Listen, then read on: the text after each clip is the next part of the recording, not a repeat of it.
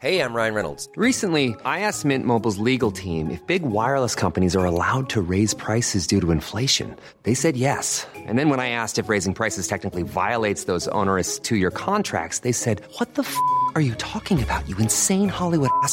So to recap, we're cutting the price of Mint Unlimited from $30 a month to just $15 a month. Give it a try at mintmobile.com slash switch. $45 upfront for three months plus taxes and fees. Promo rate for new customers for limited time. Unlimited more than 40 gigabytes per month. Slows. Full terms at mintmobile.com. Las noticias. ¿Qué tal? ¿Cómo le va? Buenas tardes. Estás a punto de escuchar Yo soy Javier Alatorre. las noticias con Javier Alatorre. La vamos a pasar muy bien. Comenzamos. A esa hora se le pone la maldita a contarme los two-way, a contarme los three-way, a contarme los tonrones y que coge las agüitas y que cuchi, cuchi, cuchi. Y tengo que decirle, está bueno de esa agüita y qué barbaridad. Está bueno ya, no me hables más de pelotán. Ya, ya, ya, salí de Guatemala. Que te agua te peor, Ay, salí de Guatemala. que te agua peor, Ay, salí de Guatemala. Ah, lo que pasa es que nuestro productor Leo Sánchez ya se va, se quiere ir a la playa. Entonces está haciendo su playlist. Para poner ahí eh, junto a las caguamas, a la hielerita del Oxxo. Está bueno, muy bien. Todos aquellos que ya se van de vacaciones, disfrútenla mucho, mucho, muchísimo. Porque este arranque del año estuvo muy, muy feo, muy cuesta para arriba. Entonces, pues ya dese un respirito. Muy bien, diviértase. Ahora que venía aquí al estudio alterno eh, para hacer el programa acá en las instalaciones de Azteca, este, pues la ciudad estaba muy pelona, pero en, en el periférico sí, ya muchos carros con pues con las maletas en el techo, con pues todo, eh, todo lo, necesario para... Es la salida hacia Acapulco, es la salida a Cuernavaca y luego hacia Acapulco. Diviértase mucho, que la pase muy bien, mucho cuidado, revise si todavía no se va, revise que su automóvil esté perfecto. Este, esperemos que no se pongan los, los normalistas y en ocasiones no son nada más los normalistas. Cualquier hijo de vecino llega y se planta ahí, total, no le pasa nada. A nadie le pasa nada, se van con todo el dineral de los vacacionistas, los tienen ahí detenidos horas y horas. Y luego se turnan, luego se pelean. No, ahora nos toca a nosotros robar. Órale, pues, ya, pues, pónganse ustedes. ¿Y ustedes quiénes son? Pues somos la organización de los pueblos libertarios de aquí al lado. Ah, bueno, pónganse. Y así es un robadero por todas las casetas del país. Así es que, eh, pues pásela, pásela muy bien. Eh, diviértase, diviértase mucho. Saludos a todos nue- nuestros amigos. Eh, primero déjeme saludar a mi compañero Miguel Aquino. ¿Cómo estás, Miguelón? Hola Javier, ¿cómo estás? Muy buenos días, buenas tardes en la zona del sureste para todos nuestros amigos. Señora La Torre, estamos iniciando prácticamente ya con este proceso de vacaciones de Semana Santa y como tú bien comentas, ¿eh? es me sorprende, me sorprende lo que estás diciendo en relación a que la ciudad está vacía, pero no, No, no ya después vacía. revisando la agenda, Una el asunto es que hoy en las escuelas públicas del país ya los chavos no fueron a la escuela No, ya, porque ya, se es el la mes, es el último viernes y ya sabes que bueno pues se van a se van a, a- a- se van a su junta técnica yo creo que por ¿Qué eso junta? pero espérate en la tarde Javier a la Torre para que veas la salida, No, la por lo menos salida para la México Cuernavaca No, las ya ahorita, ya ahorita se ven sí, ahí sí, todos los los autos con eh, con pues, las maletas, las ollas con comida, ¿no? Este, algunos que nada más van el fin de semana, otros que que que, que estarán pues eh, mucho tiempo. Saludos a nuestros amigos allá en Monterrey, 99.7 de la FM. Nuestros amigos de Monterrey se van a Tampico, se van a la Father Island, ¿no? Allá en Texas. Este, también se van con, con todo, con todo lo necesario. Muy buen viaje, diviértanse mucho allá también. En Monterrey los estaremos, los estaremos acompañando. Y de Guadalajara ya están empacando, ya también todos listos para descansar algunos días en el 100.3 de la FM de Guadalajara. Pues bueno, mi prima Susana eh, va, eh, viene a la Ciudad de México, porque también muchos vienen aquí a la Ciudad de México, se lo pasan muy bien. De allá de Victoria también vienen mis primos a la Ciudad de México, que está muy descansada, de Victoria, Tamaulipas, muy bien. Este buen camino para todos, muy buen camino. Pero de Guadalajara, ¿qué playa se van? Se van a Mazatlán y se van a Vallarta, si no me equivoco, ¿no?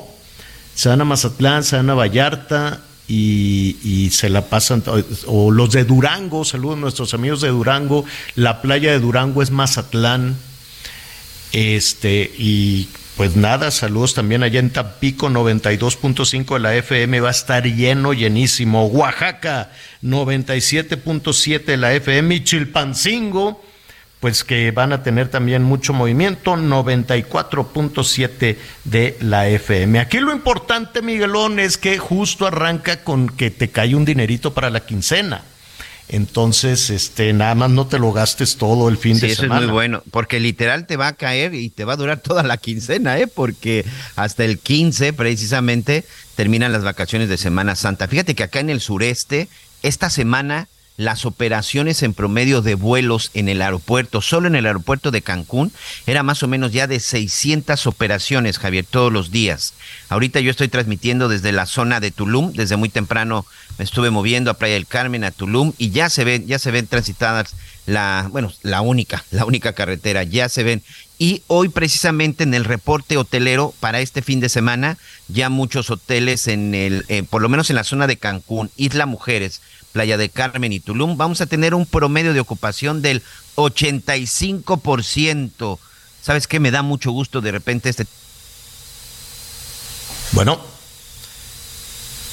Bueno. Que significa que en México hay dinero, ¿eh? En México no hay crisis, la gente está saliendo de vacaciones. sí, hay, ¿cómo, ¿cómo no va a haber? Lo que pasa es que uno se va ajustando. Lo que pasa es que uno se va ajustando desde luego ahí a las situaciones y sobre todo, mira, ahorita que escuchábamos la música, pues nada, ya sabes, el papá con su playera. Ah, eso sí, viene el desfile de todas las playeras del fútbol nacional. del fútbol mexicano. Nada más cómprese una playerita nueva porque si ya le creció la barriga, pues eh, no, no, no le queda bien. Cómprese una una talla un poquito más holgada. Este, la de los de Cruz Azul luego les da por no cambiar y quedarse con la misma playera de hace mucho, ya creció la panza, entonces pues no se ve bien. Y luego no entiendo, hay una costumbre, este, un poquito muy mexicana, ¿no? Eh, uno es subirse la playera por arriba de la barriga, ¿no? Y sobarse la panza. No, no, no, no, no entiendo yo muy bien eso, ¿no? Así recargados los señores, recargados así en una pared, o recargados en la palapa, y se suben la playera, no sé si porque les da calor, y se soban la panza, con una mano soban la panza y con otra tienen la chela. ¿Qué necesidad? No he entendido nunca eso de sobarse la panza, pero bueno, es vacación. Usted haga lo que se le dé la gana. Y si le dicen este alguna situación, pues no, no, este, pues usted no se ocupe nada más, cuide su dinero. Las jefas de familia son las que andan cuidando el dinero, van con mucho alimento ya desde casa y dicen, no, pues mejor me llevo las barras del pan, las latas de atún, de sardina, todo lo necesario. Y de todas formas, las criaturas se van comiendo el sándwichito en el camino, pero no pasa nada. Bueno, muy bien, estaremos revisando cuál es la situación de los principales destinos, no nada más los destinos de playa. Este, pues ya ve toda, toda esta situación de los precios, a ver también nuestros amigos de la Profeco cómo nos pueden ayudar y las gentes que tienen, las personas que tienen su reservación, su tiempo compartido, los boletos de avión, las reservaciones, en fin, todo este tipo de cosas que pues a, a veces no es no es mala fe, no es, no es mala voluntad, pero luego le van quedando muy mal. Fíjate que en ese sentido, por ejemplo, cuando rentas un auto que te mueves a alguna ciudad, Miguelón, yo siempre hacía unos entripados, pero entripados, sobre todo para reportaje, no para, no para el tema de la vacación, porque te mueves de la Ciudad de México a donde quieras, a Tuxtla, a donde tú quieras, ¿no? Entonces vas a recoger el vehículo que tu oficina rentó y, necesitas un vehículo pues para subir el equipo, los camarógrafos, en fin, un, un, vehículo grande y que aguante caminos, caminos rotos, ¿no? Porque pues uno anda en el monte y por todos lados. y te dan unos carritos, ¿no? Tú pides un camionetón loco y te dan un aveo, te dan unos mosquitos así. Oye, pero ¿por qué? Es que aquí dice algo similar. Pues por eso, ¿por qué me estás dando esto? Y era un eterno batallar, eh, así fueras a Sonora, a donde fueras, te daban otro, una, otro, un mosquito de carrito. Hasta que un día dije, a ver, ya no me voy a enojar. Le dije, oye, ¿por qué haces eso? Me dice, mire, lo que pasa es que nuestra oficina en la capital, allá en la Ciudad de México, con tal de vender, ofrecen lo que sea. Y aunque sepan que no lo tenemos, aunque ellos ven y checan que efectivamente el carro no, no lo tienen, el que va a batallar es el de la ciudad a la que usted va. ¿no? Porque el que vendió allá en México, el que vendió, pues ya cobró, ya facturó, ya le dijo, ya te eh, tienes la, eh, los datos, la tarjeta de crédito, todo eso. Y entonces quienes tenemos que dar la cara y batallar con el cliente somos nosotros. Y la venta ya la hicieron en México. Y ni modo que se regrese usted a México y lo busque y le dé tres cachetadas. Digo, pues a veces dan ganas pero pues así engañan a, la gente, ¿no? Le dicen, sí, cómo no, mira, tenemos esta tarifa con esto, con esto y con esto, saben que es mentira, tú no te vas a regresar a donde lo alquilaste en la Ciudad de México y por eso haces esos entripados. Pues bueno, tenga, tenga muchísimo, muchísimo cuidado con todo esto. Estamos... Eh, eh, con muchísima información, con mucho gusto de saludarlo. Una tarde eh, calientita, van subiendo de a poquito las temperaturas y vamos a estar también con, preparándonos con todo esto de los días santos y demás. Vamos con mucha em, cautela, desde luego, para no caer en ninguna situación de rumores, a buscar Miguelón, a Irving Pineda, nuestro compañero. Hay algunas noticias que van saliendo ahí de Palacio Nacional eh, estamos pendientes, estamos pendientes de, eso. Esperemos que sea solo una cuestión ahí de, de, una versión, de algún chequeo, de alguna cuestión de salud. Con sí, sabe, sí, precisamente eh, antes de entrar al aire platicaba con Irving, este Javier, y también con algunos otros compañeros de la fuente, pero me dicen que, sobre todo para confirmar si el presidente sí está volando rumbo a Ciudad Juárez, Chihuahua, en donde tiene un evento programado a la 1.30 hora, hora en Ciudad, en Ciudad Juárez. Este, pero ¿sabes qué? Como ha estado sucediendo con, eh, cuando se va a reunir con los servidores de la nación, no invitan a la prensa, señor. No. Eh, están dejando a la prensa. ¿Qué le dirá a los servidores? ¿Qué le dirá que no quiere que la prensa se entere? Ustedes tienen que ir a decirle que si no votan, no va a haber dinero. Digo, eso sería muy extremo, ¿no? Sería muy extremo, pero ¿Qué de lo que le diga a los guardianes de la nación no puede la prensa enterarse? Qué raro, ¿no? Que lo hagan así como... Siempre lo califican como evento privado. En Oaxaca sucedió lo mismo. Va a ver cómo están las cuestiones de, los bancos del bienestar y cuando se reúne con los servidores de la nación, los del chalequito que andan ahí, este... Del vino tinto. Promoviendo el voto, exacto, del chaleco vino tinto, es con quienes se está reuniendo y siempre esos eventos son privados y de ese no se permite acceso a la prensa y no se permite el ingreso con teléfonos celulares. Qué raro. Raro, pues sí, y uno, y ya ves como en la prensa, pues sospechamos. Ya ves que somos bien especuladores. pues claro que sospechamos. Bueno, pues en, un momentito más estaremos ahí eh, confirmando alguna situación, si viajó, a dónde viajó, eh, eh, y, le, y, le, daremos toda la información. Y a propósito de que no dejan entrar a la prensa, ¿sabes qué? Algo, no sé, algo no me, no me gusta con este tema de la transparencia del Instituto Nacional de, ¿cómo se dice?, de, de, Transparencia de Acceso a la Información, el INAI. Eh, este, se va a quedar en el limbo, y es casi casi igual a desaparecerlo con estas decisiones de los legisladores parece que es una decisión tomada, ¿no? De que ya no se tenga transparencia, de, que ya no se tenga acceso a la, a, la información de gobierno. Prácticamente el último, el último de, las eh, solicitudes de transparencia, porque se va a quedar descabezado, se va a quedar ahí sin la posibilidad de operar Creo que lo último que pidieron fue la tesis y el título de el presidente López Obrador. ¿no? Ya lo último que se pidió a la UNAM, primero la UNAM dijo que pues que era un, un, asunto confidencial, pero como se lo pidió el INAI, dijo, bueno, pues adelante, no sé si ya se lo entregaron al ciudadano, al particular que solicitó la información, que quería saber este con qué tesis eh, y, y, el título de, de qué es de licenciatura, ¿no? El título de licenciatura del presidente. Ese fue prácticamente uno de los últimos. Y del INE, uno de los últimos actos antes de que, de que cambien de este enroque con la nueva presidenta del INE, de lo que vamos a hablar ahorita. El último de los actos fue solicitar eh, que se quite de las mañaneras este llamado el plan, el plan C, como dijo el presidente, que el plan C eran los llamados que hace el presidente a no votar por la oposición y pues nada más lo van a quitar y ya digo, pero de cualquier forma yo entiendo que, que lo seguirá haciendo, nada más que en lugar de mencionar al PAN, pues va a decirles conservadores y, y, y así, sí, hoy volvió a decir lo mismo, ¿eh?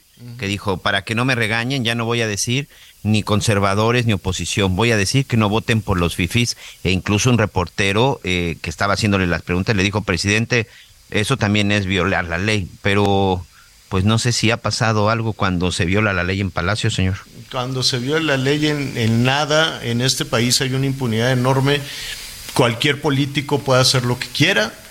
Por, y, cuando un delincuente ve que cualquier político puede hacer lo que quiera, pues lo, ellos también, ¿no? Le van midiendo y los delincuentes dicen con, en un país con una impunidad del 99%, pues el riesgo que tenga es de que me agarren, no sepan qué hacer conmigo y me suelten y sigo este, cometiendo delitos, a menos de que seas un político que caiga en desgracia, a menos de que seas un político que te lleven ahí con un juez que tenga la instrucción y te tengan ahí hasta que se acabe la administración, ¿no? Esa es otra cosa. Ese es otro tema absolutamente distinto. Bueno, ya que estamos en este asunto de, de, los cambios en el INE, hay una nueva consejera presidenta, salió de una tómbola, es Lupita Tadei, ella es de Sonora, y contrario a lo que eh, se hablaba aquí de la Berta, ¿cómo se llama? Berta María Alcalde. Alcalde. Uh -huh. eh, Lupita Tadei, ella es de Cananea, ella sí tiene alguna experiencia, no alguna, pues, eh, pues ella estuvo en las cuestiones electorales allá en Sonora, no nada más con Durazo, si no me equivoco, pues también estuvo en el proceso que llevó a, a Claudia Pavlovich al gobierno del estado. Pero el que sabe de todo esto, de cómo se llevó a cabo esta nueva selección de los consejeros del INE, quién es quién, es nuestro compañero Jaime Guerrero, que siempre está al pie del cañón ahí en el INE y en hechos también. ¿Cómo estás, Jaime? Hola Javier, Miguel, qué gusto saludarles. Y no solo fue la presidenta de la del Instituto Electoral de Sonora, eh, le dio de hecho la constancia de, de mayoría a la exgobernadora Pavlovich. Lo que te quiero decir con esto, Javier, es que la nueva consejera de presidenta del Instituto Nacional Electoral, Guadalupe Tadei, pues es una mujer que tiene una muy amplia trayectoria dentro de eh, la esfera electoral. Ella emanó de lo que es conocido como el Servicio Profesional Electoral del antiguo Instituto Federal Electoral también pasó por el INE, luego fue designada como presidenta consejera del Instituto Electoral de Sonora, del, de este organismo local, y con esto te quiero decir que es una mujer que tiene una amplia trayectoria en eh, círculos electorales, no es ninguna improvisada, de hecho los cuatro consejeros que fueron designados ayer en esta tómbola que se eh, puso a girar por ahí de las tres de la mañana, pues fue prácticamente una designación de quienes han tenido carrera en esta materia. No hay ningún improvisado, tú revisas los perfiles y yo creo que por eso estaban ahí, porque fueron muy bien valorados por el comité eh, técnico eh, de evaluación y por consecuencia tuvieron esta posibilidad de participar en la tómbola. Creo que a diferencia de otros procesos en donde no veíamos ni siquiera cómo se ponían de acuerdo los partidos políticos y cómo se repartían las sillas y cómo nombraban por o con base en cuotas o con base en cuates a los consejeros electorales, lo que hemos visto en este proceso ha sido eh, digamos que por lo menos lo más transparente, lo más escrutado, lo, lo, lo, lo que nos ha llevado a conocer incluso muchas, muchos de los entretelones en la designación de los consejeros, pues que nos ha llevado a este resultado. Ya lo decías, me parece que son perfiles muy bien calificados, con todo y que a Tadei se le cuestionaron lazos familiares con, eh, Morena. digamos, morenistas, ¿no? eh, pero me parece que también aquí hay que decir que, que eso no invalida su ejercicio. Vamos, tendríamos que esperar a que la señora tome sus primeras decisiones. Las personas tienen que ser juzgadas por sus decisiones, por sus actuaciones, no por pero, sus lazos Pero familiares. además, Jaime, la, la de lo contrario, Javier, Ajá. de lo contrario, perdóname, eh, nunca hubiera llegado este Woldenberg, que era esposo de Julia Carabias, una funcionaria del gobierno sedillista, ni hubiera llegado este eh, Lorenzo Córdoba, hijo de un emblemático integrante de la izquierda mexicana, Arnaldo Córdoba. Entonces, me parece que tendríamos que dejar de lado ese tema de los lazos familiares y concentrarnos estrictamente en las personas y en sus trayectorias. Sí, tienes Perdón, toda la razón, porque además la consejera presidenta, pues no se manda sola, o sea, no son decisiones de ella, no es que ella diga, "Ah, a mí se me hace que debe de ganar fulano de tal o fulanita de tal, ¿no? O sea, es precisamente la presidenta de los consejeros y su voto, digo, sí, sí tiene una carga importantísima, sobre todo en los procesos electorales, sobre todo en la administración de los procesos electorales, que no en la decisión de quién pierde o quién gana, ¿no? Es correcto, no hay que perder de vista, porque lo dices con absoluta precisión, Javier, las decisiones del Instituto Nacional Electoral, todas las decisiones son colegiadas. Y luego todas las decisiones que tome ese órgano colegiado son validadas por el Tribunal Electoral. No es el INE la voluntad de una sola persona. Lo que sí me parece que necesita en este momento el Instituto Nacional Electoral es un presidente, o en este caso una presidenta, que vuelva, digamos, más técnica la operatividad del instituto lejos de la politización que se ha venido registrando a lo largo de los últimos meses y quizá años. Se requiere un árbitro que eh, esté más allá de estas polémicas, de estos dimes y diretes o de esta confrontación directa, para así decirlo, porque así fue con el presidente Andrés Manuel López Obrador. Se requiere un árbitro muy prudente, un árbitro evidentemente imparcial, que tenga esta ecuanimidad que debe de tener un árbitro quien está en medio de dos equipos o de tres o de cuatro y no que de pronto ah, en alguno de los movimientos que haga por abajo del uniforme se le vea que trae la playera de algún equipo que está participando en el juego.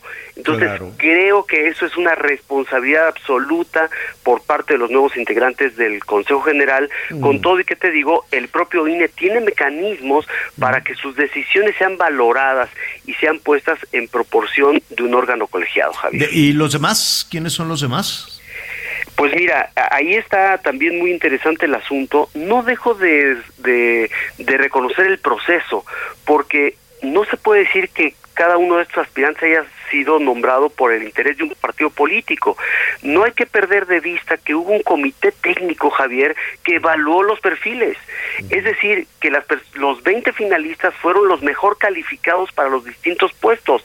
Y en ese sentido, Arturo Castillo Loza, un hombre que ha hecho carrera en el Tribunal Electoral, que ha trabajado en la ponencia de uno de los magistrados, José Luis Vargas, que sabe de la materia electoral, pues también fue nombrado por el método de insaculación. Rita Bel López Ventura, una mujer, perdón, Rita Bel López Vences, eh, que ha trabajado en el Instituto Electoral del Estado de Oaxaca, también una mujer vinculada a los derechos de las minorías, una mujer que ha procurado mucho la batalla por el equilibrio de género, es decir, que ha estado siempre eh, pensando en cómo abrir espacios para sectores que han estado marginados de la política, pues también estará ahí como, como consejera electoral del INE. Y Jorge Ventura Montaño, un hombre eh, que ha estado trabajando o que ha trabajado también, un especialista en la materia electoral, en el Tribunal de Tabasco, en el Tribunal Electoral de Tabasco. Es decir, cuatro perfiles de personas que han hecho carrera en eh, los organismos electorales y de los que se esperan muchas cosas, particularmente, te digo, porque el INE en este momento creo, esta es una opinión, eh, necesita despolitizarse, aerar la casa, abrir las ventanas y, meter exclusivamente del órgano un, digamos que un instrumento técnico de la democracia de este país y evitar esa politización en la que cayó. Pues te, agradecemos muchísimo. Habrá mucho tema, mucho tema en adelante. Ojalá nos acompañes, de hecho, la próxima semana para ver cómo viene el calendario electoral. Jaime Guerrero, gracias. Gracias a ti. Esperamos que en las próximas horas, por cierto, tomen eh, posesión de sus cargos, rindan protesta, ¿eh? porque la ley dice que después de, eh, de que sean designados, 24 horas después tienen que tomar. Conéctate con Javier a través de Twitter, arroba javier-alatón. Sigue con nosotros. Volvemos con más noticias. Antes que los demás. Todavía hay más información. Continuamos. Consiéntete con la maestría y calidad milimétrica de nuestros sistemas de descanso. Te mereces un Las noticias en resumen. Hilda Margarita Austin, madre del exdirector de Pemex, Emilio Lozoya, logró obtener la libertad provisional, pero con medidas cautelares. Deberá usar un brazalete electrónico, no podrá salir de la Ciudad de México ni del país sin tener una orden judicial y deberá entregar su pasaporte y contar con vigilancia policíaca permanente las 24 horas en su domicilio. Este jueves se fugó del reclusorio sur de la Ciudad de México el reo Roberto Alejandro Cámara Obando, quien está acusado de robo calificado. Por estos hechos, cuatro custodios fueron detenidos por el delito de evasión de preso. El Consejo Universitario de la Universidad Nacional Autónoma de México aprobó modificar sus estatutos para anular grados, títulos o diplomados por altas, por faltas a la integridad, como en el caso del plagio. Los consejeros aprobaron reformas de diversos artículos del reglamento de la UNAM para sancionar a los estudiantes y egresados que cometan plagio con la nulidad de su examen, título o grado de estudios, así como a los profesores responsables de asesorarlos. Y hoy el dólar se compra en 17 pesos con 51 centavos y se vende en 18 pesos con 49 centavos. Siente el máximo confort de un abrazo a todo tu cuerpo. Te mereces un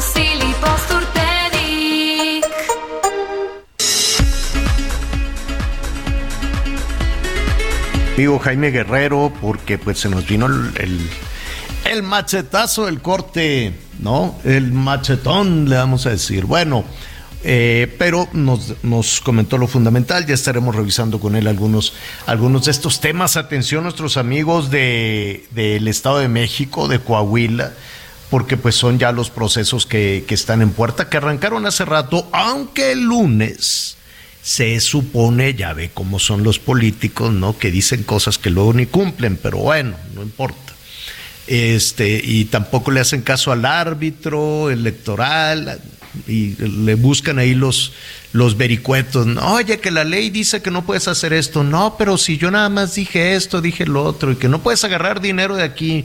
No, si yo no agarré nada. Pero, en fin, tienen equipos enormes para darle la vuelta a todas las sanciones o para evitar o para evitar estos temas o se esperan y pagan las multas después, ¿no? Ya ve, por ejemplo, acaban de multar al PRI porque quien era el gobernador era César Duarte, el que les descontaba de nómina, les descontaba a los trabajadores allá en Chihuahua para darle el dinero al PRI, algo similar a lo que hizo Delfín en Texcoco, ¿no? Y al tiempo pues no, que no puedes hacer eso, bueno, pero sí, pero no, y bueno, pues te voy a multar. Y ya con una multa, que además, déjeme decirle, amigos, Miguel, que es una multa que no pagan los políticos. No, no la pagan. La pagan los ciudadanos. Sí, sí, sí, sí, Es una multa que pagan los ciudadanos, entonces es una simulación enorme. En fin, el hecho es que ya el próximo lunes van a arrancar las campañas.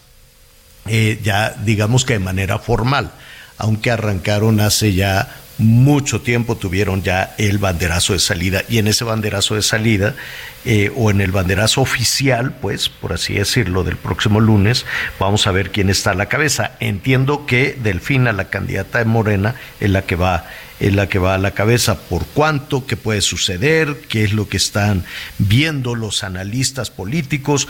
Por ello invitamos a Patricio Morelos, socio consultor de Poligrama. Entonces veremos cómo andan las cosas ahora que este digamos que oficial pues aunque ya están ya están en campaña desde hace muchísimo rato.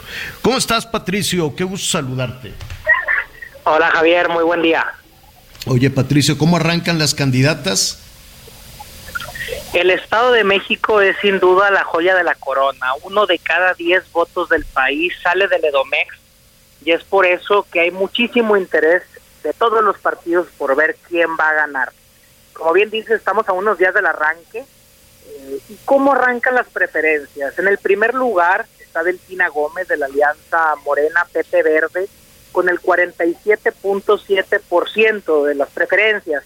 La sigue Alejandra del Moral del PRI-PAN PRD Nueva Alianza con el 33.2%. Es decir, solo hay dos candidatas y Delfina tendría al día de hoy una ventaja del 14.5%, casi 15 puntos.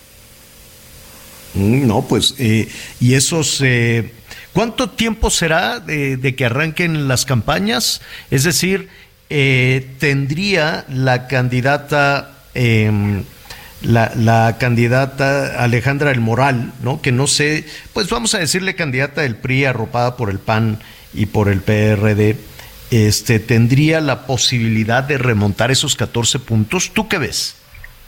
Desde el punto de vista de la campaña de Delfina de Morena es administrar esta ventaja, mantener esta inercia eh, triunfalista, pero desde el punto de vista de Alejandra del Moral, estas primeras semanas van a ser fundamentales. Fundamentales desde una perspectiva, el decirle a ese votante indeciso, que es hoy de dos de cada diez, y a su votante que tendría que consolidar, primero que sí le puede ganar a Morena, romper con esta inercia, para a partir de ahí cerrar la brecha y en la recta final intentar hacer la diferencia. ¿Se podrá? Habrá que ver, desde mi perspectiva, las primeras dos semanas serán fundamentales. Sí, seguro. Oye, Patricio, acabas de decir que dos de cada diez, eso quiere decir que el 20%, un muy buen 20%, eh, todavía no decide su voto o no quiere votar. Así es, un 20% no ha definido su voto, y vemos que la diferencia hoy es de casi 15 puntos. Por eso sería viable pensar en que con mucho esfuerzo Alejandra del Moral podría aceptarse.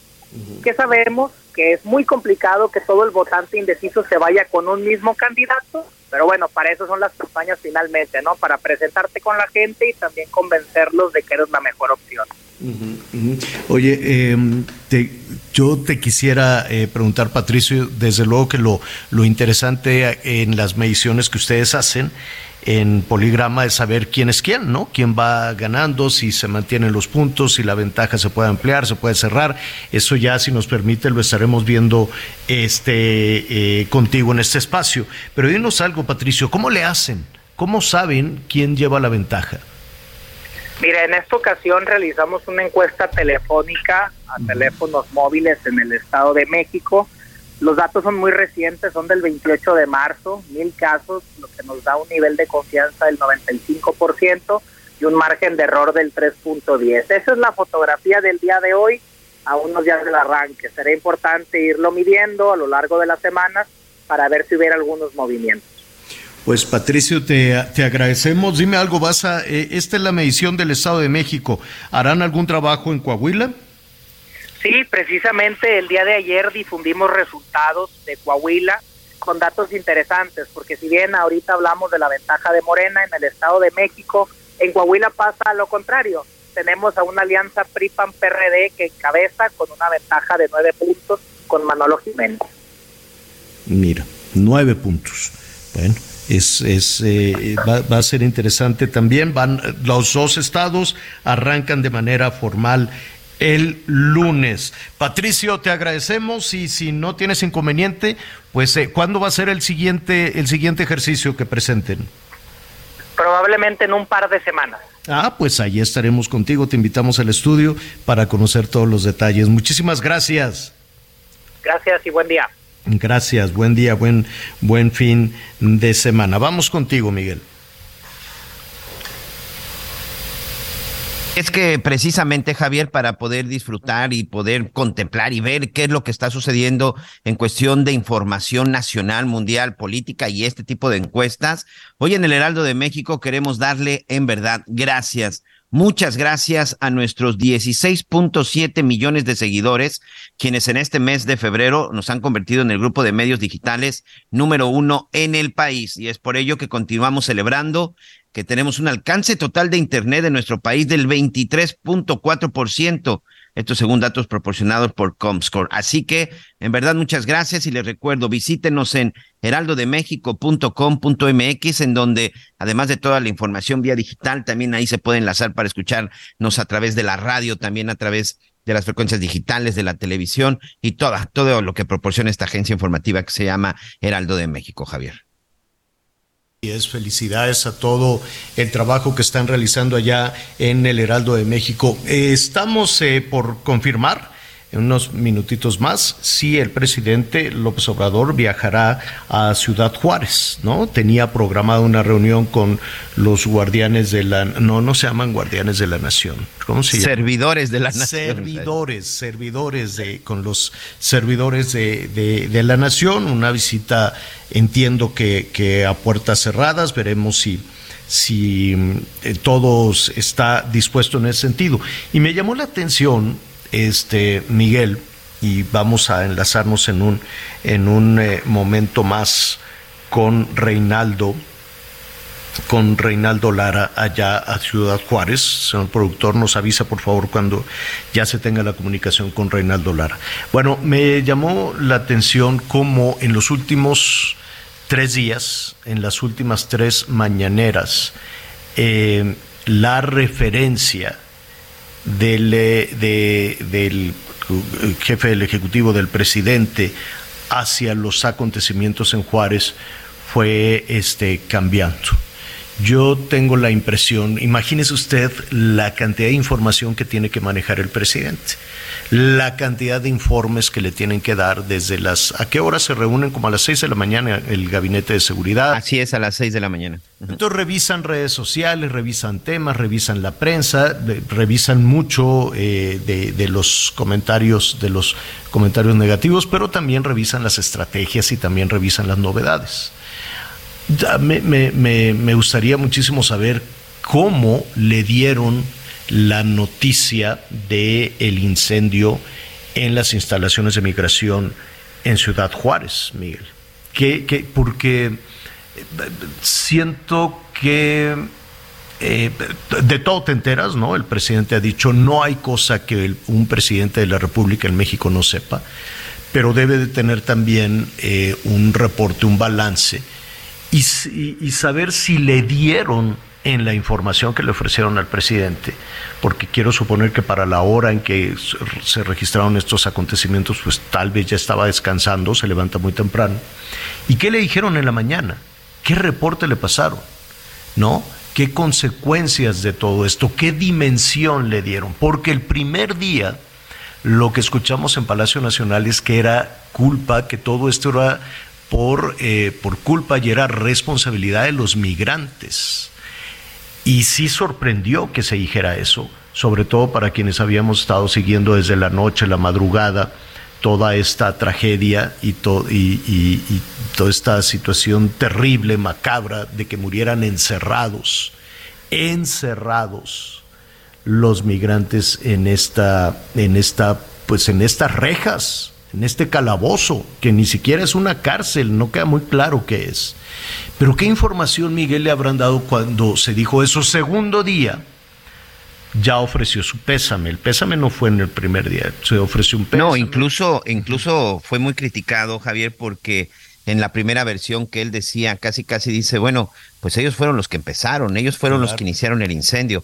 ¿Te acuerdas que nosotros fuimos de los primeros en decir, los encerraron, los dejaron encerrados porque eso no se había dicho antes de que saliera el video, antes de que saliera el video en redes sociales, antes de que se mostrara, nosotros incluso ya habíamos comentado en este espacio, te había dicho que yo incluso había platicado con gente que había estado en el lugar, tanto de migración como de la Guardia Nacional, y decían, el problema es que no se les pudo rescatar porque cuando se trató de ingresar las rejas estaban cerradas y literal el que tenía la llave del candado ya no estaba porque cuando empieza el fuego ellos se retiran. Es decir, en Palacio Nacional sabían que habían quedado encerrados y la versión que también se tiene, Javier, es que ese mismo día en Palacio Nacional ya habían visto el video, porque tú recordarás que el segundo día el enojo en Palacio Nacional era la filtración del video que había mostrado precisamente que los habían dejado morir, porque es literal, señor, los dejaron morir y que la misma Rosa Isela lo confirmó. Pero desde el primer día se supone que, eh, más allá de lo que le informaron,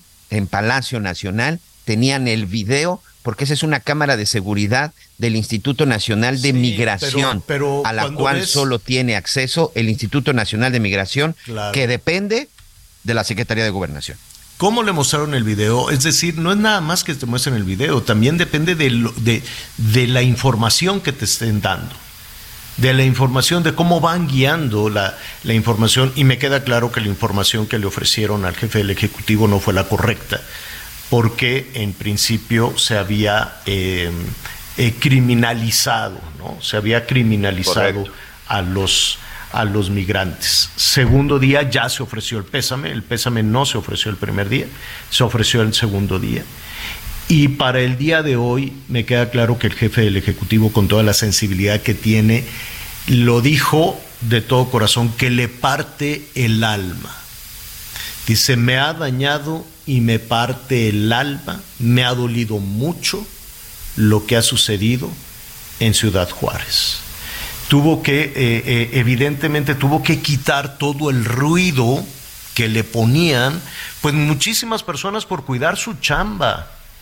Yo me imagino que estaban cuidando su chamba, el de migración primero, el secretario de gobernación también, el canciller también los de la Guardia Nacional también. Y si todos están cuidando su chamba, y si todos van y dan un reporte de no, bueno, pues es que aquí, fíjese, estos revoltosos, en fin, vaya usted a saber qué, qué, calificativos utilizaron para los migrantes. Evidentemente, tardó eh, el Palacio Nacional en darle la dimensión exacta. Y ahora ya le ha dado la dimensión. Este, y, lo dijo de manera textual, en un ratito más a ver si tenemos el sonido, lo doloroso que ha sido este caso para mucha gente, me ha dolido mucho, me ha dañado, yo he tenido momentos difíciles y el más momento, el, ayer hablábamos precisamente de eso, Miguel, de Tlahuelilpan, Sí, claro. ¿No? Que ese es otro también de los momentos terribles para esta administración, de los cuales no recuerdo si sancionaron a alguien. Yo no, no, no me acuerdo de, de a quién podían haber sancionado por esta situación, pero fue un infierno también como la gente corría como antorchas humanas, corrían quemándose todos por esa explosión a partir del robo de a partir del robo de combustible. Se tomaron Mira, si, si, no me equivoco, los únicos sancionados fue la persona que agarraron con un este en un video con un cilindro, con una cubeta o un señor que supuestamente estaba fumando, pero de autoridades, señor, que yo recuerde, ninguno, ¿eh? Te lo voy a revisar, pero estoy casi seguro que no hubo este eh, algún algún funcionario, alguna algún es más, ni siquiera recuerdo que se hubiera dicho que fue una irresponsabilidad por parte de alguna autoridad. Sí, me queda claro. Entonces, ¿qué, qué reporte les dan? Hoy, pues sí, ya le están dando la dimensión en Palacio Nacional, una dimensión que le hemos dado todos, una dimensión que le hemos dado desde el día uno de que este es un asunto efectivamente doloroso, de pesadilla para millones de personas, no nada más en México, también en, en El Salvador, también en Guatemala, la mayoría de, de, los eh, migrantes víctimas de toda esta situación son guatemaltecos, en fin. Es, eh, es lo que sucedió hoy y al parecer eh, se desplazará. No sé si el presidente va a acudir a reunirse con los migrantes lesionados, no lo sé. El evento de hoy ya estaba programado, o sea, no, no es un evento que extraordinario, no. Creo que fue casualidad que esta es parte de la gira que ha estado haciendo el presidente inaugurando los bancos del bienestar. Lo acompaña de hecho este, la secretaria de bienestar, la secretaria Montiel, y se reúne a puerta cerrada y siempre lo catalogan como evento privado porque se reúne con todos los servidores de la nación. De acuerdo con la agenda que fue proporcionada el día de ayer de Palacio Nacional, el evento a la 1.30 en el Deportivo del Colegio de Bachilleres en Ciudad Juárez, Chihuahua. Es el único evento que tiene el presidente en esta, en esta ciudad fronteriza. Evidentemente, podría romper esta agenda y podría cambiar y podría decidir ir a visitar este pues a los familiares de, los detenidos, qué sé yo, o sea, eso puede existir, sí. Ahorita lo que estamos confirmando, primero que nada, Javier, es saber si el presidente sí voló o sí va rumbo a rumbo a Ciudad Juárez. Eh, Ciudad Juárez y la Ciudad de México tienen prácticamente el mismo horario, es decir, son 10 para las 12. Si fue a Ciudad Juárez ya debería de estar volando porque no es un vuelo de 40 minutos. Entonces estamos en espera de esa confirmación. Y ya nada más para concluir lo que tú dices de lo que dijo el presidente, eh, esperemos y, y que esta, pues que este dolor que siente, pues lo lleve y sobre todo que obligue a los funcionarios a que se investigue y se castigue de verdad lo que sucedió. Que no solamente se quede con los de abajo, Javier. Yo no dudo que hubo responsabilidad del que cerró la puerta, pero yo estoy casi seguro que alguien les dio una instrucción. Pero aquí lo más grave, que ayer la propia secretaria de Protección, de Seguridad y Protección Ciudadana, Rosa Isela, ha confirmado que se trata de un caso de corrupción, aunque ella maneja omisión, porque ahora la corrupción muchos lo llaman omisión. Pero bueno, el hecho es que dice que esta empresa ni tenía la capacidad ni cumplía con los requisitos, que mintió en el momento de que se dio, se les dieron los contratos, que no tenía la capacitación su equipo, que no contaba con el personal y que no entiende cómo alguien desde la misma secretaría que ella dirige les otorgó el permiso para operar y que también fue adjudicación directa el contrato de varios eh, cientos millones de pesos, de varios cientos millones de pesos que firmó con el Instituto Nacional de Migración. Y a mí en lo personal, una de las dudas que me quedan es por qué un instituto como el Nacional de Migración contrata a, una empresa privada para ese tipo de trabajos cuando se supone que tienen su personal y tienen precisamente elementos de protección federal que no fueron integrados a la Guardia Nacional, señor. Eh, y si nos vamos revisando dependencia por dependencia, nos vamos a llevar muchas sorpresas, muchas sorpresas. Que eh, ahí estamos eh, pendientes de ver si, si, si, si efectivamente el presidente vuela o no a Ciudad Juárez, que hoy es pues el epicentro de, de esta de esta tragedia. Un poquito más adelante le vamos a decir cuál es la situación de los lesionados que están graves, muy, muy graves, ¿no? Que los mantienen todavía sedados. Eh, y, que están algunos de ellos con un respirador respirador artificial. Eh, y, llamó muchísimo. Y perdón, señor, ya nada más este para cerrar un, eh, un tema. Te confirmo, hasta enero del 2023 no hay un solo detenido en el caso de Tlahuelilpan en el estado de Hidalgo. No, ninguno. Ninguno. Fue una, una 132 muertos, señor. 132 muertos, niños, adultos, familias completas. Y lo que hubo, se tomaron medidas, ¿te acuerdas que vamos a comprar pipas, vamos a, cerrar los ductos, vamos a comprar camiones, vamos a contratar choferes de a 40 mil pesos y fueron todos ahí, se formaron en, en el auditorio o en el campo Marte, no sé en dónde, y luego pues ya que siempre no, y luego de las pipas pues ya no supo nada, ¿no?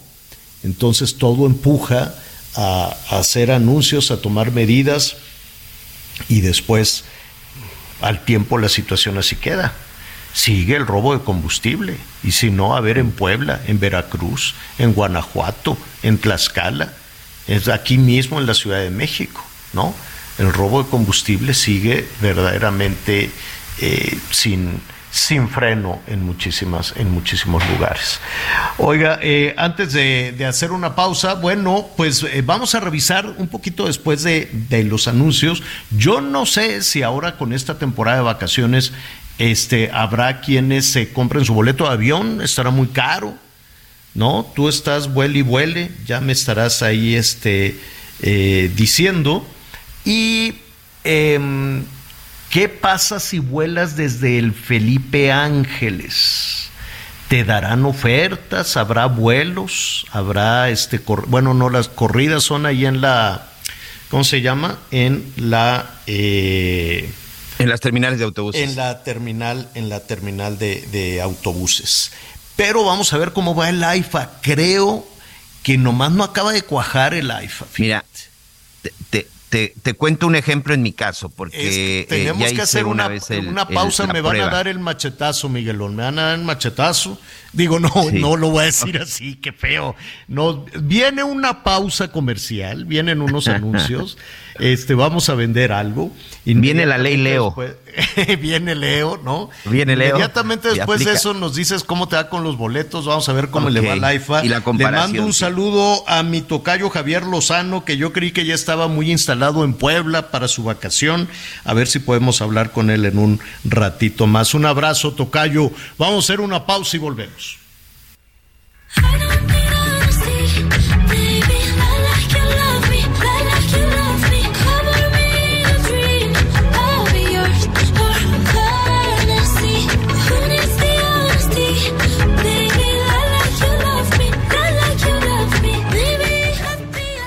Conéctate con Miguel Aquino a través de Twitter, arroba Miguel Aquino. Toda la información antes que los demás. Ya volvemos. Todavía hay más información. I'm Sandra, and I'm just the professional your small business was looking for. But you didn't hire me because you didn't use LinkedIn jobs. LinkedIn has professionals you can't find anywhere else, including those who aren't actively looking for a new job but might be open to the perfect role, like me. In a given month, over 70% of LinkedIn users don't visit other leading job sites. So if you're not looking on LinkedIn, you'll miss out on great candidates like Sandra. Start hiring professionals like a professional. Post your free job on linkedin.com/spoken today. Continuamos. Muchas gracias y regresamos con más información y tras más de, una, de un año del hallazgo del cuerpo de un bebé recordarán el caso de Tadeo en un bote de basura al interior de una prisión en Puebla. Bueno, dos de las mujeres que en su momento fueron detenidas y vinculadas al caso llevarán su proceso en libertad. Un juez decidió revocar las medidas cautelares en contra de Nadia Carolina, presunta responsable de la exhumación y traslado del cuerpo del bebé al penal y la custodia que permitió el ingreso. Así las leyes en este país. Y vamos rápidamente a hacer un recorrido por el interior de la República. Desde hace cuatro meses, Mónica de León Barba, ciudadana norteamericana, fue secuestrada en Tepatitlán, Jalisco, y hasta ahora se desconoce su paradero, por lo que el Buró Federal de Investigaciones, el FBI, informó que se ofrece una recompensa de hasta 40 mil dólares a quien proporcione información para localizarla. Mónica de León, quien es residente de San Mateo, California, en Estados Unidos, según los videos que se han dado a conocer, fue secuestrada en Tepatitlán mientras caminaba a su casa de trabajo junto con su perro el pasado 29 de noviembre del 2022. Su hermano, Gustavo de León, confirma el tema de esta recompensa y pide por favor que quien tenga información la haga saber. La oficina de campo del FBI espera que le ayude el público en general para localizar a esta ciudadana y cualquier información se puede comunicar a la oficina tanto del FBI o bien de la embajada o consulado estadounidense más cercano. Desde Guadalajara, Mayeli Mariscal, Heraldo Radio. Policías ministeriales de Veracruz ejecutaron una orden de reaprehensión en contra de Luigi Heriberto N. como presunto responsable del delito de homicidio doloso calificaron agravio del periodista Moisés Sánchez Cerezo. Se trata de un ex policía municipal de Medellín de Bravo quien presuntamente estaría involucrado en el homicidio del director del periódico La Unión. El comunicador fue sustraído a la fuerza de su domicilio y levantado el 2 de enero de 2015. Esto ocurrió en el municipio de Medellín de Bravo, una zona conurbada con Boca del Río y el puerto de Veracruz, donde este crimen desató una ola de manifestaciones por parte de sus familiares y compañeros del gremio periodístico. Semanas después fue encontrado su cadáver decapitado en un paraje del municipio de Jamapa. Han pasado más de ocho años y el crimen no ha sido esclarecido por las autoridades estatales. El ex elemento de seguridad ya había sido detenido por el mismo caso, pero obtuvo un amparo de la justicia federal y fue liberado. Sin embargo, nuevamente fue arrestado durante ayer jueves 30 de marzo por personal de la Fiscalía General del Estado. La dependencia estatal informó que en las próximas horas el presunto homicida sería puesto a disposición del juzgado primero de primera instancia para que resuelva su situación legal. El exalcalde panista de Medellín, Omar es señalado como presunto autor intelectual del asesinato. Hay una orden de aprehensión en su contra y está prófugo de la justicia. Informó desde Veracruz Juan David Castilla. Bueno, muy bien. Eh, gracias, gracias por estar con nosotros. Estamos entrando ya a la segunda parte, a la segunda parte del programa. Y nos decías, Miguelón, eh, más o menos cómo, cuánto te sale el boleto de, de hacia, hacia la fíjate que, fíjate que esta semana, eh, ya porque se, se encarecieron con el tema de la del este de la Semana Santa. Esta semana que estuve en la Ciudad de México, que estuvimos por ahí con nuestros amigos ahí en el Camino Real, en el evento de este grupo de jóvenes en la Universidad Panamericana. En mi vuelo eh, de ida y vuelta, Cancún, México, México, Cancún, con una maleta sencilla, solamente la, la maleta que llevas en este a bordo, cuatro mil cuatrocientos pesos me costó el, boleto de avión. Eh, en otras circunstancias, aproximadamente pago entre dos mil quinientos y tres mil pesos, porque también depende el día el día que vuelas, el día que regresas y los horarios. Pero la verdad, Javier, es que yo sí he verificado en alguna ocasión, dije, a ver, vamos a ver, no he conocido el AIFA, necesito conocer el AIFA, y sí he encontrado vuelos de 1500, 1800, hasta 2000 pesos ida y vuelta saliendo del AIFA.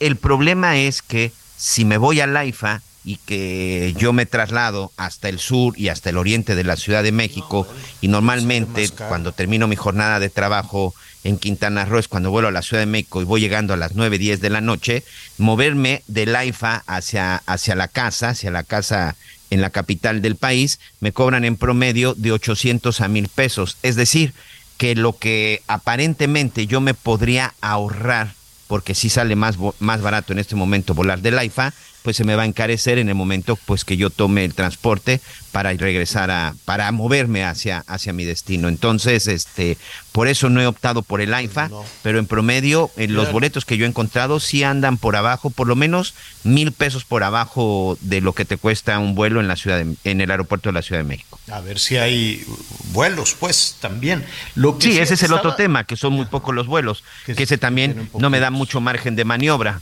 ¿No? Porque me tengo que someter. Y por ejemplo, en la Ciudad de México y en Cancún, bueno, de la, para llegar a la Ciudad de México sale un vuelo cada hora, por lo menos, cada, o cada 30 minutos a Cancún, Javier. Claro, y no documentas, vas con tu petaquita de, de, maletita, sí, sí, sí no te la revisan, no te andan metiendo ahí la mano cochina. ¿Qué es esto? ¿Y Sí, los de seguridad, ¿sabes qué? Porque siempre viajo con todo mi equipo, traigo micrófonos, traigo cables, traigo mi tripié, traigo un pedestal, traigo muchas, traigo baterías, o sea, porque la mitad de mi equipaje es equipo para transmitir, es mi cabina, mi cabina portátil. Entonces, este, siempre termino, sobre todo sacando nuestros micrófonos, porque son micrófonos así con de amplificador, con sus decodificadores, y como están así gruesos, grandotes, esos son los que siempre termino sacando. Exacto. Sí, sí, sí. A mí no me gusta que anden metiendo la mano. Luego, pues ya, ya, ya ni modo. Eh, te, abren la maletita esta donde traes tu cepillo de dientes. Y digo, a ver, ¿para qué quieres agarrar el cepillo de dientes? Y ya lo tiro. Desde los termino no regalando, claro. Sí, los tiro, lo tiro. Yo no sé, guacala, ¿a poco se quedan con el cepillo de dientes usado? Qué cochinos son, puro cochinero. Pero en fin. Eh, el tema ahí con la Ciudad de México va a tener muchísimos, muchísimos pasajeros seguramente para esta temporada. Ya se están recuperando porque cuando, cuando fue lo de la pandemia, ¿de acuerdo? ¿No? Lo que nos pasó, pues tuvieron que, ahorita te voy a decir exactamente, estaba revisando con la pandemia, fueron casi cuatro, eh, cuatro millones eh, por aquí, rápidamente, rápidamente. Sí, en el 2020, para febrero, estoy comparando febreros, no, no la Semana Santa, febrero del 2020 cuando arrancó, cuando estábamos con todo esto de, ay, que el COVID y que no, se, no, no apenas estábamos agarrándole ahí eh, toda esta cosa que la gente se quedara encerrada, apenas iba a salir eh, López Gatel a decir sus cosas. Qué bárbaro, qué bárbaro. Espero que, que algún día rinda cuentas. Pero en fin, eran casi 4 millones, 3 millones 824 mil pasajeros para ese mes. Eh, y ahora para este febrero, febrero de este año fueron casi 3 millones 600. Vamos a cerrarlo así. 3 millones 600 en el de la Ciudad de México. Y en el AIFA, le voy a decir cuántos hubo. Eh, 165 mil. O sea, de 4 millones de la Ciudad de México a 165 mil. Bajaron, siguen bajando el número de usuarios. O sea, no, no, no es que va creciendo. Cumple un año y cada mes, desde la inauguración y desde que tuvieron muchísimos vuelos, ¿sabes qué les ayudó mucho en el Felipe Ángeles? Los, la construcción de la refinería. Entonces tenían muchísimos vuelos a Villahermosa, eso les había ayudado, creo que ya no están saliendo de ahí. Y em, eh, pues no, no cuaja, no termina de cuajar. También es cierto que no había vialidades, también es cierto que la manera de, llegar está un poquito complicada, pero pues este tuvieron eh, cientos en enero, eh, fíjate, en diciembre tuvieron 212 mil ¿no? Poquitos, pero buenos. Luego, en diciembre, en enero bajó a 187 y en febrero volvió a bajar a 165. Vamos a ver cómo les va ahora con el tema de la Semana Santa. Oye, Miguel, déjame retomar rápidamente, antes de ir con nuestro siguiente invitado, toda esta información que está dando Rosa Isela alrededor, la secretaria de Seguridad este, Ciudadana, alrededor de eh, la empresa de seguridad que contrataron en el Instituto Nacional de Migración. Creo que hay muchas irregularidades ahí. Creo que decían que era una empresa de no sé cuántos efectivos y ahí los tenían con un camisón y sin el protocolo, un poco sin saber qué hacer y se empieza a descubrir, yo no sé si eso fue por asignación directa o concursaron quién se iba a encargar de las No, no, no, la propia secretaria el, día de ayer dijo que fue una adjudicación, adjudicación directa. Ahí tenemos este parte de lo que dijo ayer, si gustas escuchamos para eh, voz de Rosa Isela en donde dice eh, parte de las irregularidades de la empresa, Javier. A ver, escuchemos. De la revisión del expediente derivó una primera irregularidad, ya que la empresa solo tenía reportados en su registro a cuatro elementos de seguridad con diez uniformes. Sin embargo, el contrato con el Instituto Nacional de Migración era por 503 elementos en instalaciones ubicadas en 23 estados de la República. No, bueno, sí hay sí hay una diferencia enorme y eso pues ya lo, lo, ahí lo está diciendo la este la responsable de seguridad. Esto parece, ¿no? Tiene todos los elementos para que estemos hablando aquí de corrupción. Si te dice, oye, vamos a contratar a cuántos dijo 500 elementos y nada más aparecen 10, pues alguien está por ahí haciendo cuatro. no les hagas el favor, cuatro, señor. cuatro elementos con diez uniformes. Cuatro de 503 registrados en el contrato. ¿Y, entonces quién lo quién vigilaba o de plano nadie vigilaba? Mira, la Auditoría Superior de la Federación, un día, cada, cada año sale y dice que hace falta un montonal de dinero que hacen falta miles de millones de pesos. Y en la misma auditoría eh, eh, superior. Pero son como llamados a misa, perdóname pues Javier. Yo no he visto que realmente se aplique algo cuando dice la auditoría superior que, que, hay irregularidades, en verdad, son llamados a misa porque pues es como lo que dice la Comisión Nacional de los Derechos Humanos, desde hace muchos años nadie les hace caso. Eduardo Borges es el director ejecutivo de Transparencia Mexicana y me da muchísimo gusto que esté con nosotros. Eduardo, ¿cómo estás? Con mucho gusto de escucharte y de saludarte, Javier, y también a Miguel, por supuesto. Oye, pues un caso más y ahora eh, señalado por la propia Rosa Isela, no dijo, no dicen la palabra corrupción porque le pesa mucho, es uno de los de las metas fundamentales de la actual administración, pero así parece, ¿no?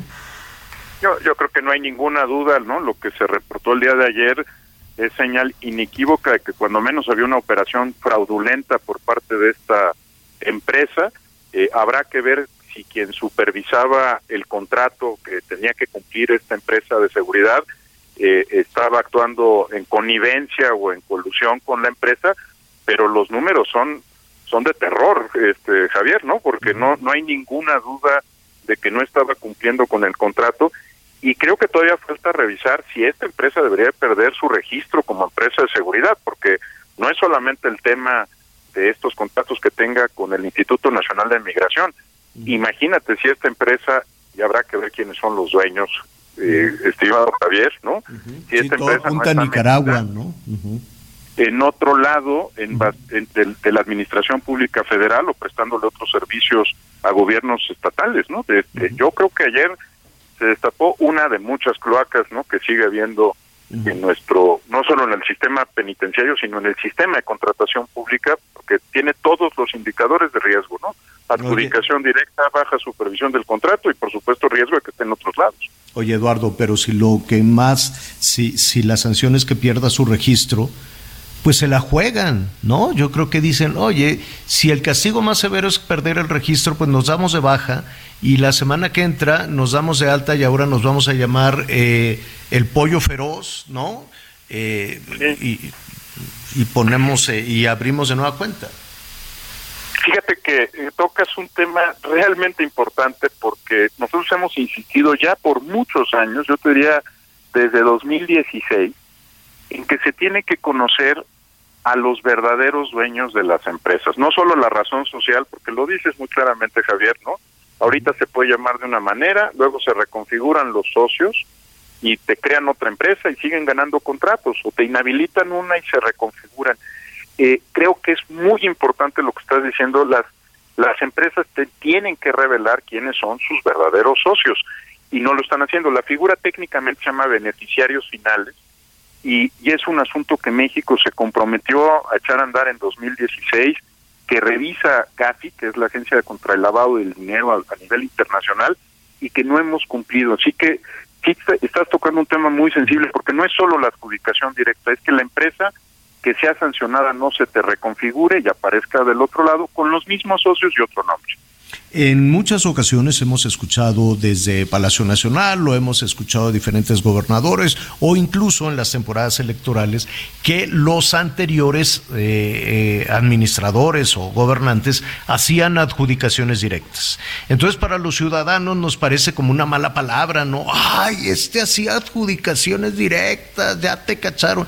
¿Es delito hacer adjudicaciones directas? Esto te lo pregunto porque pues casi el 80% de los contratos, de acuerdo, bueno, puntos más, puntos menos, de acuerdo a la Auditoría Superior de la Federación, cada año nos dice es que el 80% de los contratos son por adjudicación directa.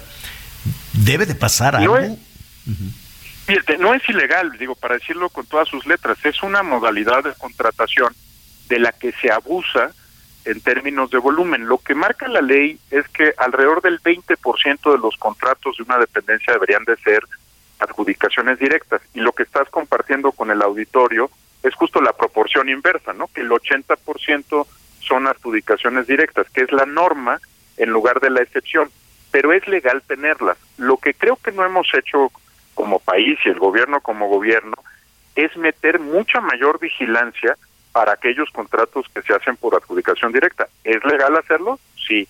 ¿Deberían de tener más riesgo quienes participan de una adjudicación directa en términos de vigilancia del gasto público? Por supuesto que sí.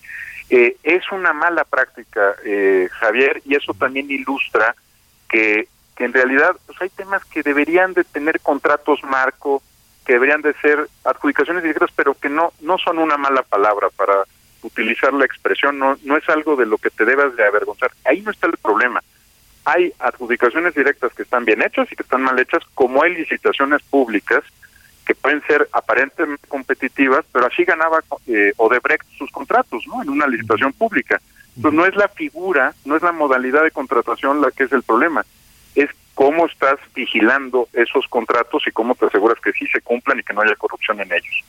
Hay, eh, hay eh, muchísimos temas eh, en, ¿no? en los cuales está esta nube negra de, de, de corrupción en, en, muchísimos factores. Yo sé que es una de las cruzadas y fue uno, fue uno de, los, de los temas que echaba por delante la actual administración y, con lo, y, y, y que se aplaude, ¿no? y se aplaude cualquier, cualquier funcionario del partido que sea que, que, que resuelva eh, ir en contra de la corrupción. Aquella, eh, ¿te acuerdas, Eduardo, cuando Peña Nieto decía, no, pues no hay nada que hacer, así somos, es cultural? Es la bueno, cultura, sí. Fue terrible, fue terrible, ¿no? Y entonces escuchamos una voz que nos decía, no, no es cultural y sí se puede hacer algo. Y pues vemos... Con, con, con horror, además en medio de, de, de, una tragedia de la cual todavía pues eh, habrá que saber más, que en el sí. que, que, en el cochinero, que en la tragedia, que en la mortandad de todo esto, pues hay también un nido de corrupción, ¿no? ¿Harán ustedes sí. algo como Transparencia Mexicana con este y otros casos? Estamos estamos eh, desde ayer trabajando en el tema, a ver cómo vamos a intervenir. Por lo pronto que se conozca eh, esta empresa en particular, qué otros contratos tiene con el Estado mexicano, estamos en comunicación eh, con el INAI, con las eh, de la Secretaría de la Función Pública y otros para que se identifiquen los contratos con esta empresa. Eh, no debe ser la única y donde hay ruido, por un, caso debe haber otros contratos aledaños que también valdría la pena que se revisen. Sí, sí vamos a actuar como lo hicimos con el caso de la guardería ABC y otros otros temas que lastiman a la sociedad mexicana pero sobre todo Javier creo que el, punto que estás haciendo es el más importante de verdad tenemos que erradicar la idea de que este es un tema o de partidos políticos o, o de mexicanidad o de idiosincrasia a todos les puede pasar eh este lo que ha confirmado Segalmex o este caso es que eres el, el riesgo de ser parte de un esquema elaborado de corrupción o de una una red de corrupción eh, es igual en todos los partidos políticos, ninguno puede decir que se salva. Lo que distingue a uno de otros es cómo responde. Si en este caso el gobierno de la República respondiera con la fuerza que se requiere, eh, pues digamos se acredita el, la voluntad, el compromiso, el liderazgo. Uh -huh. Pero si terminan ocultando al director de Segalmex, como se está ocurriendo, si empiezan a proteger a los que son cercanos, a los que son amigos, pues la opinión pública no tiene otra cosa que pensar, sino que son iguales a los anteriores o a los que vengan. Sí, tienes toda, tienes toda la razón. Oye, Javier Eduardo, antes de, uh -huh. de, de, de, concluir y uh -huh. la entrevista, otro gran tema que el día de ayer puso sobre la mesa la propia secretaria de Seguridad, que al final ya no le quedó opción, es que desde su secretaría se autorizó la operación dejemos de un lado los contratos, se autorizó la operación y se dio la acreditación para que operara como empresa de seguridad privada a pesar de todas las irregularidades esta empresa, es decir, el problema empieza desde la secretaría de la señora Rosa. Pero usó una palabra ¿cómo, cómo omisión. Dijo? ¿Cuál? Omisión. Que fue una omisión. ¿Tú crees, Eduardo, que este tipo de cosas son omisiones y cuando decimos no pues fue una omisión suena a casi casi a que fue un descuido no no aquí no hay descuidos no cuando cuando estás entregándole como recordaba ahorita Miguel eh, una autorización a una empresa de seguridad privada sabes que le estás entregando un cheque en blanco para obtener contratos multimillonarios no aquí nadie nadie puede pensar que fue un descuido eh, y creo Miguel nada más retomando tu punto que hay muchas otras empresas, y creo que todos muchas. las hemos visto, que están en situación similar. Ojalá se metan a revisar en serio el padrón de esas empresas y que no sean omisos ¿no? En, en ese objetivo de transparentar y limpiar, porque todos, todos hemos escuchado de alguna empresa, de, al, de algún ex policía, de algún ex general, de algún amigo, ¿no? De ellos, donde terminan eh, pues obteniendo contratos muy jugosos en el tema de seguridad y creo que todos lo conocemos, ¿no? No es un secreto. Por años ha sido escandaloso la forma en la que se han entregado estas autorizaciones. Eduardo, te agradecemos muchísimo. Disfruta tu, bueno, no hagas muchos corajes. Ahora la Semana Santa te iba a decir disfruta estos días. A veces es imposible. Mira que cuando uno está muy enojado, Javier, se tiene que poner a trabajar, no hay de otro. Ah, es la sí, mejor es manera de procesar el enojo. Así es. Te mandamos un abrazo enorme, Eduardo. Muchísimas gracias y estaremos ahí también muy, muy pendientes del trabajo que presente Transparencia Mexicana. Eduardo Borges, director ejecutivo de Transparencia Mexicana. Gracias. Es a ustedes, gusto en saludarlos. Gracias. Hoy Gracias. le enviamos también Fíjate. le enviamos también un saludo al padre José de Jesús Aguilar, que nos había dado un susto. A ver si podemos después de la pausa meter el audio, eh, porque fue al hospital, pero de muy buen ánimo. Bueno, Como primero siempre. andaba paseándose en moto, subió al mismísimo Jesús de Nazaret en la moto. Y ahorita está grabando Masterchef. ¿eh? Eso quiere decir que está bien y de buenas, cosa que me da muchísimo gusto. Queríamos hablar. Ay, no le mandé saludos a Lola, mi hermana Lola. Espero que me esté escuchando ahí en la carretera rumbo a Valle, este, a Valle de Bravo. Hoy es viernes de Dolores. Hoy es viernes de Dolores. Saludos a todas las Lolitas. Lolitas, ¿verdad? Lolos. Mm, No, Lolitas No, nada más. no creo que no. eso, Lolos esos creo son- que es otra eso- cosa. es- esos son otros. Entonces, este, para el, el Viernes de Dolores hay altares también. Fíjate, a ver si, si nos da tiempo, le hablamos también a nuestro amigo el historiador, este, porque hay diferentes altares de dolores que son muy bonitos en muchas partes de- del país y pues es el arranque de los días santos, la Semana Mayor. Entonces, eh, viernes, viernes de Dolores, mira, y estaba yo ahí hablando con ella. Ahorita le voy a mandar un recadito a todas las lolitas. Muchas, muchas este, felicidades al padre José de Jesús Aguilar. Qué bueno que está grabando Masterchef, porque eso quiere decir que está muy bien y que salió muy bien de, de toda esta revisión que le hicieron de rutina en el hospital. El que también está bien es el Papa, ahí va pian pianito, pero pues en Roma dicen que va a faltar seguramente algunos de las eh, ceremonias tradicionales en el Vaticano. De eso hablaremos después de una pausa.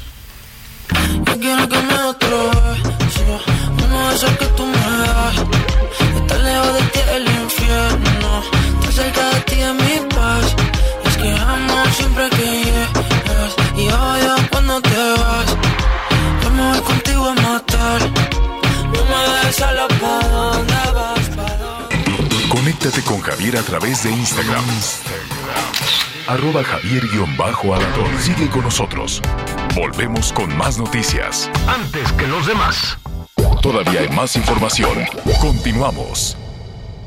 ¿Sabes qué hace el Consejo Regulador del Tequila? Proteger la denominación de origen tequila a nivel nacional e internacional, asegurar el cumplimiento de su norma, garantizar al consumidor la autenticidad de la bebida, generar y proporcionar información oportuna y veraz. Estos son los objetivos del Consejo Regulador del Tequila AC. Conoce más de este organismo en www.crt.org.mx. Síguenos en nuestras redes sociales, arroba CR Tequila, Consejo Regulador del Tequila. Las noticias en resumen.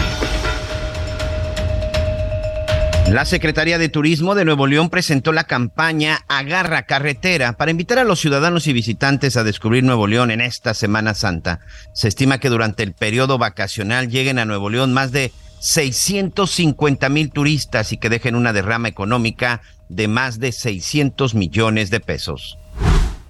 Y para las vacaciones de Semana Santa y Pascua de este año se esperan 2.600.000 visitantes en Jalisco, informó la Secretaría de Turismo. Esperan un promedio de ocupación en el estado de alrededor del 68%. Y previo a iniciar las vacaciones de Semana Santa, la COFEPRIS publicó un estudio en 289 playas de 17 estados. 286 del total son aptas para su uso recreativo, mientras que Playa Rosarito, playas de Tijuana y playas de Tijuana 1 en Baja California fueron consideradas como no aptas. Descubre el soporte ideal para un sueño saludable toda la noche. Te mereces un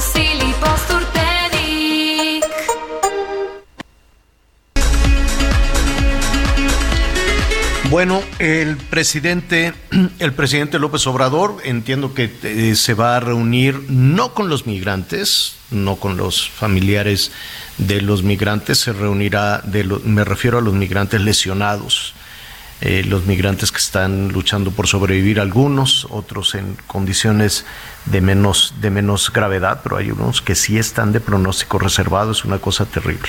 Entonces se va a reunir con los doctores, va a platicar con los médicos que ah, están atendiendo a los eh, migrantes. Y justo nuestro compañero Reinaldo Lara, pues estuvo ahí también mm, a la llegada, muy cerca de, del presidente López Obrador a Ciudad Juárez. El Reinaldo, ¿cómo estás? Qué gusto saludarte. Qué día tan complicado para ti. Andas de un lado al otro. Sí, Javier, buenas tardes. Un saludo desde la frontera. Sí, hace unos 15 minutos exactamente que aterrizó el avión del, de la Fuerza Aérea Mexicana, donde venía el presidente Andrés Manuel López Obrador. Estaba programado que llegaría a la una de la tarde. Llegó poco más de 30 minutos antes y, nos acercamos precisamente con él para preguntarle cómo estaba de salud, qué le quería comentar a los migrantes, porque la agenda que se nos entregó y que se informó que iba a realizar el presidente era únicamente presentarse en un evento en un gimnasio del Colegio de Bachilleres para temas de bienestar. Sin embargo, va a ser un recorrido en algunos hospitales. Se menciona que es el Hospital General de Ciudad Juárez, donde precisamente les mencionábamos ayer hay 11 migrantes, 3 en terapia intensiva, 8 en estado delicado. Y lo primero que de la pregunta señor presidente su estado de salud, nos dice, estoy bien y vamos a seguir luchando. Le preguntamos de los migrantes y dice, estamos con ellos y a seguir en la lucha. Fueron las palabras de, del presidente al bajar y entrar aquí a Ciudad Juárez, Javier. Eh, ¿Y cuáles son entonces las, eh, las actividades que tiene planeadas eh, el presidente? Eh, en principio, entiendo, Reinaldo, que esta era una, una visita ya agendada para reunirse con los guardianes de la nación, no los... Bueno, Servidores. estos. Servidores de la nación. Bueno, nomás no puedo temas- yo aprenderme el nombre de estos. Temas de, Ah. como lo mencionan ellos, temas del bienestar. Exacto. Temas de bienestar, pero extraño porque creo que no les permiten el acceso a periodistas, ¿así es? No, ningún ningún evento, incluso mencionaron la gente que le maneja su agenda acá en la frontera, dicen, viene el presidente, no hay acceso ni aeropuerto, ni el tema de bienestar, pero hoy en la mañana por ahí mencionaron, va a llegar a un hospital, no sabemos a cuál, pero tampoco hay acceso. Ahorita está pues, la gente esperando a ver si logra tener acceso al Hospital General. Javier te decía, ayer estuvimos ahí, mostramos cómo están los migrantes, el área de terapia intensiva y hoy, en cuanto bajó el presidente, le preguntamos y dice, hay que seguir luchando para los migrantes, pero en cuanto descendió van camino, ahorita todavía van camino al hospital y a la una es cuando una, una treinta empieza su evento de bienestar, para de ahí partir una vez más al aeropuerto. El lugar donde está esta sede del evento se encuentra a cinco minutos por la principal avenida de Ciudad Juárez, es un recorrido en línea recta de menos de cinco kilómetros, Javier. Bueno, pues estaremos eh, pendientes de, desde luego de esa reunión, pero dime algo, ¿se ha dado ya algún este algún parte de la situación que tienen los los migrantes que están todavía hospitalizados? la situación continúa de la misma manera, Javier, como los heridos en clínicas del IMSS y del ISTE y acá en el Hospital General, que es el único lugar donde hemos tenido acceso, que menciono, son 11. Los médicos salieron a explicarnos el área donde ellos están y a decirnos que tres están ahí en terapia, un guatemalteco, un hondureño y un venezolano, y los demás están en un área confinada para atenderlos especialmente a ellos. Están dedicando toda la atención médicos, enfermeros del general de Ciudad Juárez para lograr salvar a todos estos migrantes. Son 11 aquí y los demás están en las clínicas del IMSS y del. Oye, eh, entiendo también que hubo alguna reacción de los eh, elementos de esta empresa, de esta empresa privada de seguridad y también de los trabajadores del Instituto Nacional de Migración respecto a lo que a, las investigaciones que está haciendo eh, la secretaria de seguridad. Mira, Javier, ayer, ayer una protesta de elementos del Instituto Nacional de Migración en uno de los puentes internacionales, se reunieron y protestaron contra la misma institución, decían que nos están olvidando, que los dejan solos, que ahora ellos son los que se sienten que los están persiguiendo. Es lo que comentaban ahí quienes salieron a protestar porque ya había cuatro elementos del Instituto Nacional de Migración detenidos y es que más temprano los citaron a todos para una reunión con el comisionado federal en un hotel y cuando llegaron todos los elementos del Instituto Nacional de Migración que descendieron de sus unidades, llegó un camión de turismo, subieron a todos, les quitaron los celulares y los trasladaron a otro lugar, Javier. Así es que hay temor también de elementos y de la situación de la empresa de seguridad privada. Te voy a comentar que esa empresa solo vigilaba las instalaciones del INAMI. El INAMI está dentro de los puentes internacionales en una zona fiscal, pero la zona fiscal hay otra empresa privada que también trabaja ahí en la zona de la aduana de los puentes internacionales y esa empresa es de Ciudad Juárez. Es otra privada que vigila en la aduana y la del INAMI, esta empresa privada que está en este problema, únicamente vigilaba la zona donde se revisaban permisos y donde se atendían a los migrantes. Pues eh, eh, sabemos que estás eh, apurado, que vas precisamente siguiendo las actividades del presidente. Estaremos pendientes de tu reporte.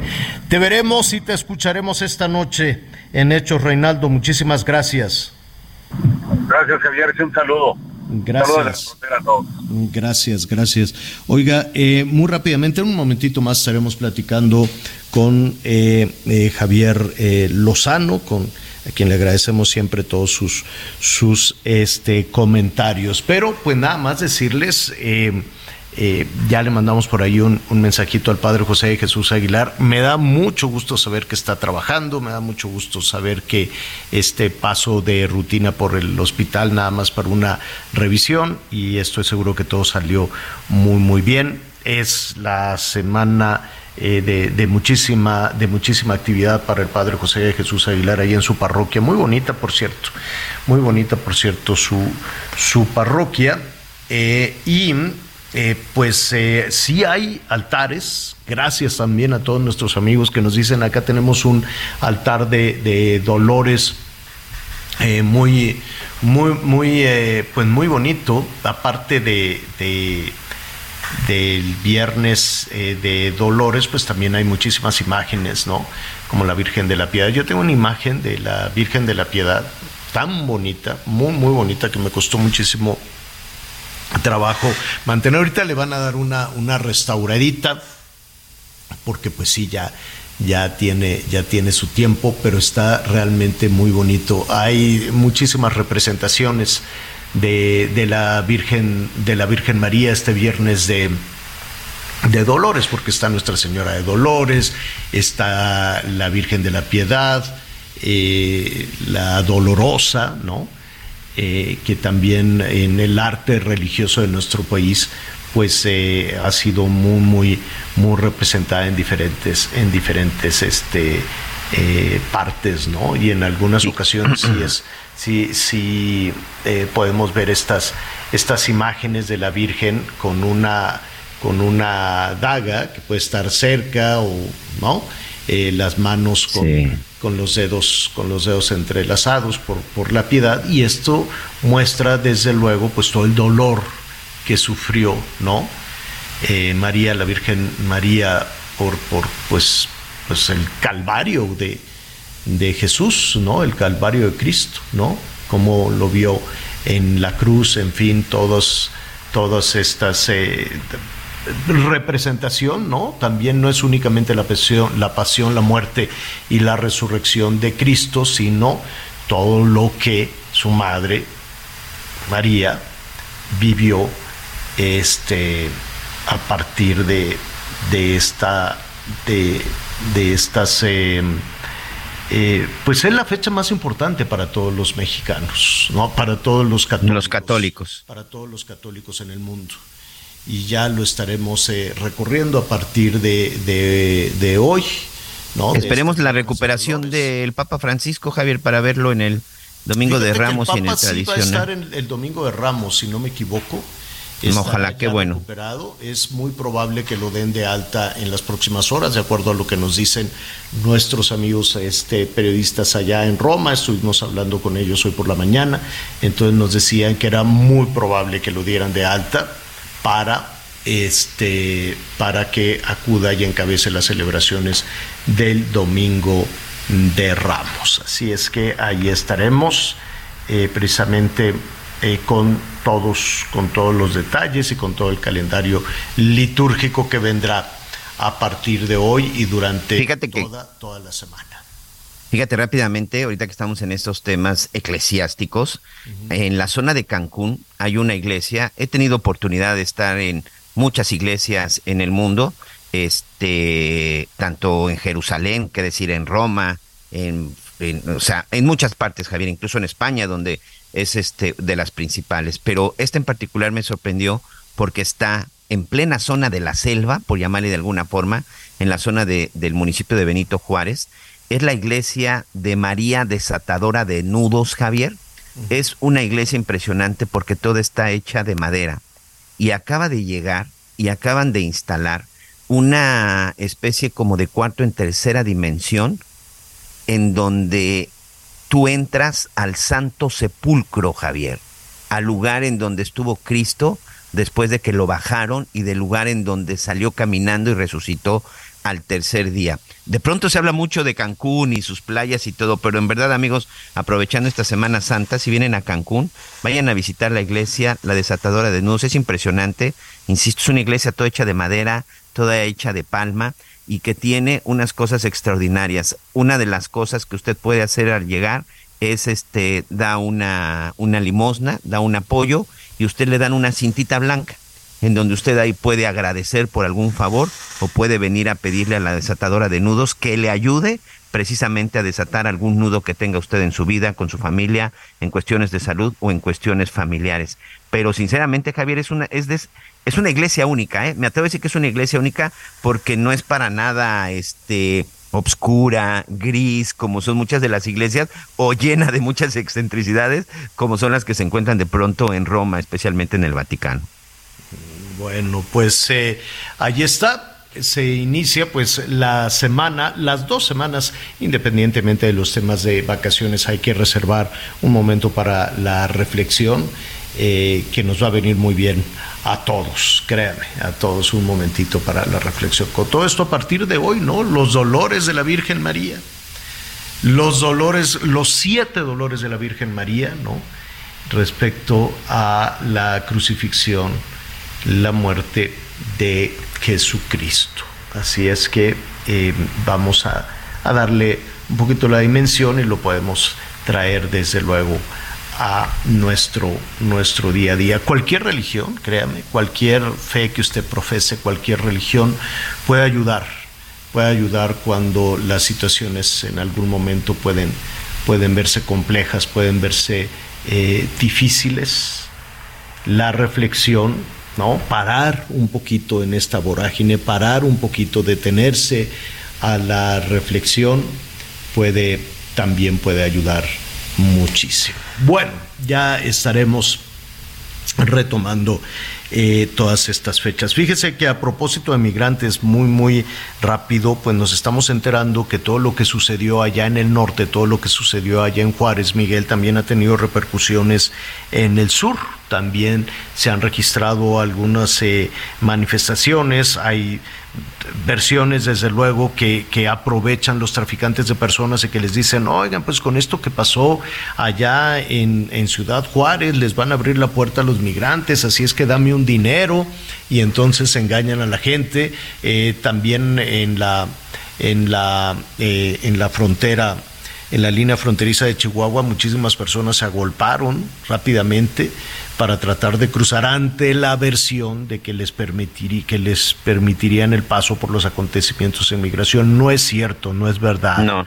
Nada No, no es absolutamente ha cambiado. Hay mucho movimiento, hay muchísimas eh, eh, mentiras en todo esto y pues se está jugando con las personas y además les roban el dinero.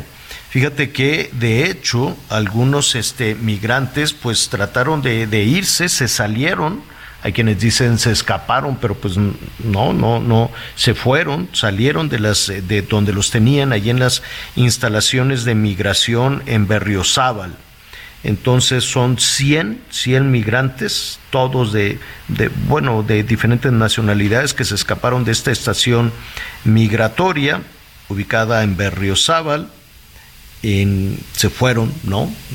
De este, de este centro migra- migratorio que es muy complejo cómo reportar este tipo de cosas, Miguel, porque estos centros migratorios tendrían que ser una oficina porque no son un albergue y porque tampoco es una cárcel y porque tampoco puedes tipificar, o por lo menos en nuestro país, eh, podría, ¿no? O sea, cualquier persona que quiera entrar sin documentos, incluso, incluso a México, pues no lo puedes hacer, ¿no? Las autoridades migratorias te dicen, aunque tú le digas, oye, yo soy mexicano y este es mi país, bueno, pues tienes que presentar una serie de documentos, pasaporte y demás. Es decir, sí hay una reglamentación, sí es necesario tener eh, documentación en orden para poder entrar a México como, como sucede con cualquier otro país del mundo. Sin embargo, de ahí a llevarte a un calabozo, llevarte a una prisión, es una cosa muy distinta. Entonces no queda muy claro cuál es el trabajo de, lo, de las instalaciones o de los agentes de migración, tanto en el sur como en el norte del país. Miguel. Fíjate que sí, Javier. En el tema, por ejemplo, del sureste del país, ayer, ayer platicaba yo con algunas organizaciones que tienen que ver también con la defensa de migrantes en el sureste y, por ejemplo, me decían, a excepción de Chiapas, el resto de los estados que comprenden el sureste del país y, por ejemplo, Quintana Roo, que es un estado fronterizo, sabemos perfectamente la frontera que tenemos con Belice y que también es un paso de migrantes, incluso también por las costas del Caribe, muchos migrantes cubanos que llegan, que llegan en balsas.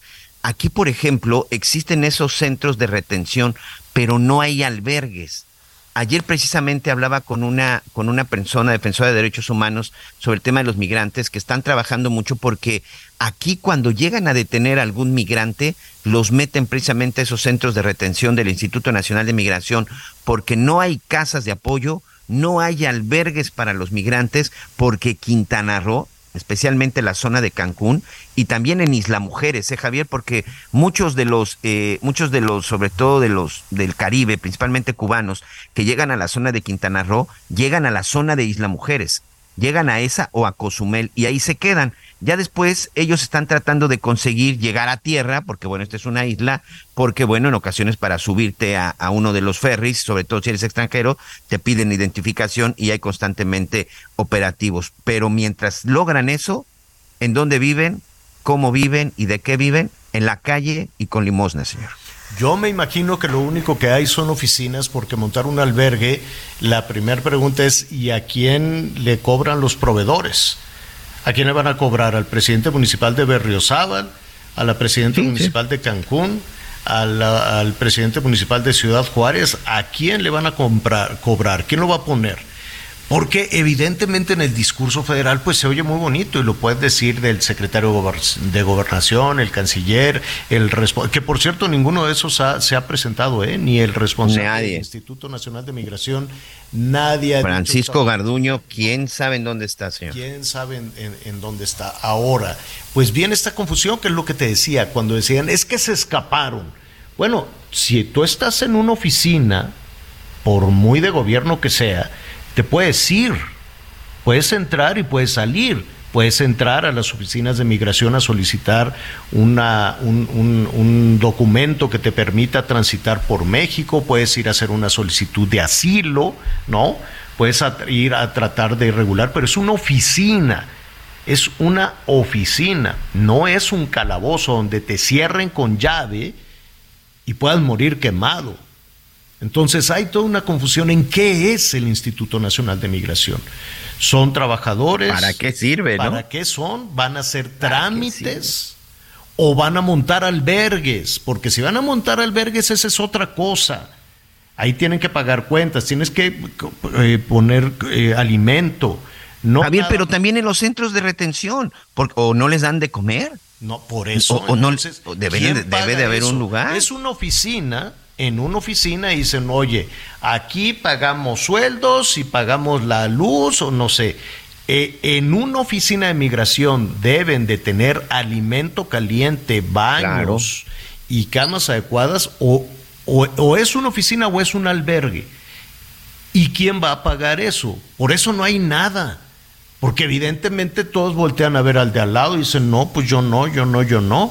¿No? Yo no he visto, o, hay que revisar, Miguel, habrá que revisar en las partidas presupuestales, en el presupuesto por lo menos de, de, este año, del año pasado, si en algún rubro de la Secretaría de Gobernación dicen rubro para alimentos, medicinas, baños portátiles, regaderas, ropas, atención médica, atención psicológica, ¿no? Atención emocional que les curen los, los pies, pobres, porque vienen todos hechos pedazos que se puedan asear, que se puedan alimentar, que se puedan comunicar con sus familiares, que puedan decir aquí estamos en México y, nos van a regresar o nos vamos a ir hacia los Estados Unidos. ¿Quién va a pagar eso? ¿Quién va a pagar el Internet, las llamadas telefónicas, la atención médica, las medicinas, las gasas, las vendas, los zapatos nuevos, las regaderas, los baños?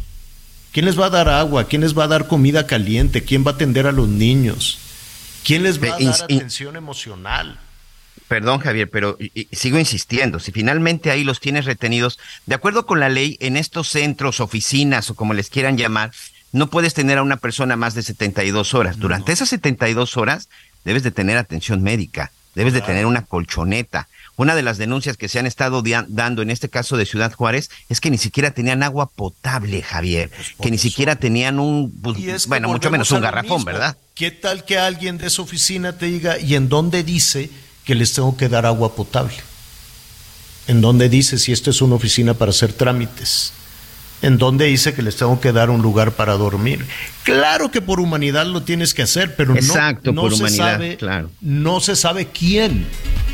Porque ellos pueden decir, pues que lo hagan los de México.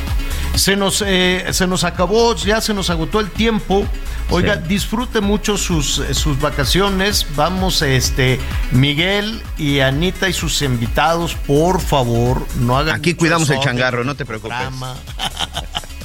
Pero mientras tanto, diviértase mucho, descanse, descanse mucho, pásela muy bien. Gracias, Miguel. Señor, que tenga excelentes descansos y aquí estaremos viéndonos el próximo lunes con todos nuestros amigos. Gracias y buen fin de semana. Gracias, yo lo espero a las diez y media en Hechos Azteca 1.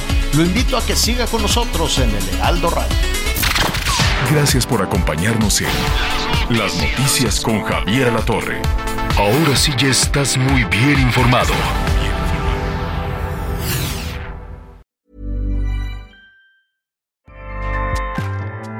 ACAST powers the world's best podcasts. Here's a show that we recommend. The Real Housewives is a guilty pleasure for most, but if you're looking to not feel guilty about that pleasure, tune in to Everything Iconic with me, Danny Pellegrino, where I break down all the messy moments and behind the scenes antics of Bravo's popular franchise. And on Everything Iconic, I also interview celebrity guests like Kelly Ripa, Kiki Palmer, Drew Barrymore, Cameron Diaz, and more about their guilty pleasures, their past work, and so much more. So if you're pop culture obsessed and find yourself watching way too much reality TV like me, tune in to Everything Iconic with Danny Pellegrino wherever you listen to podcasts. ACAST helps creators launch, grow, and monetize their podcasts everywhere. ACAST.com.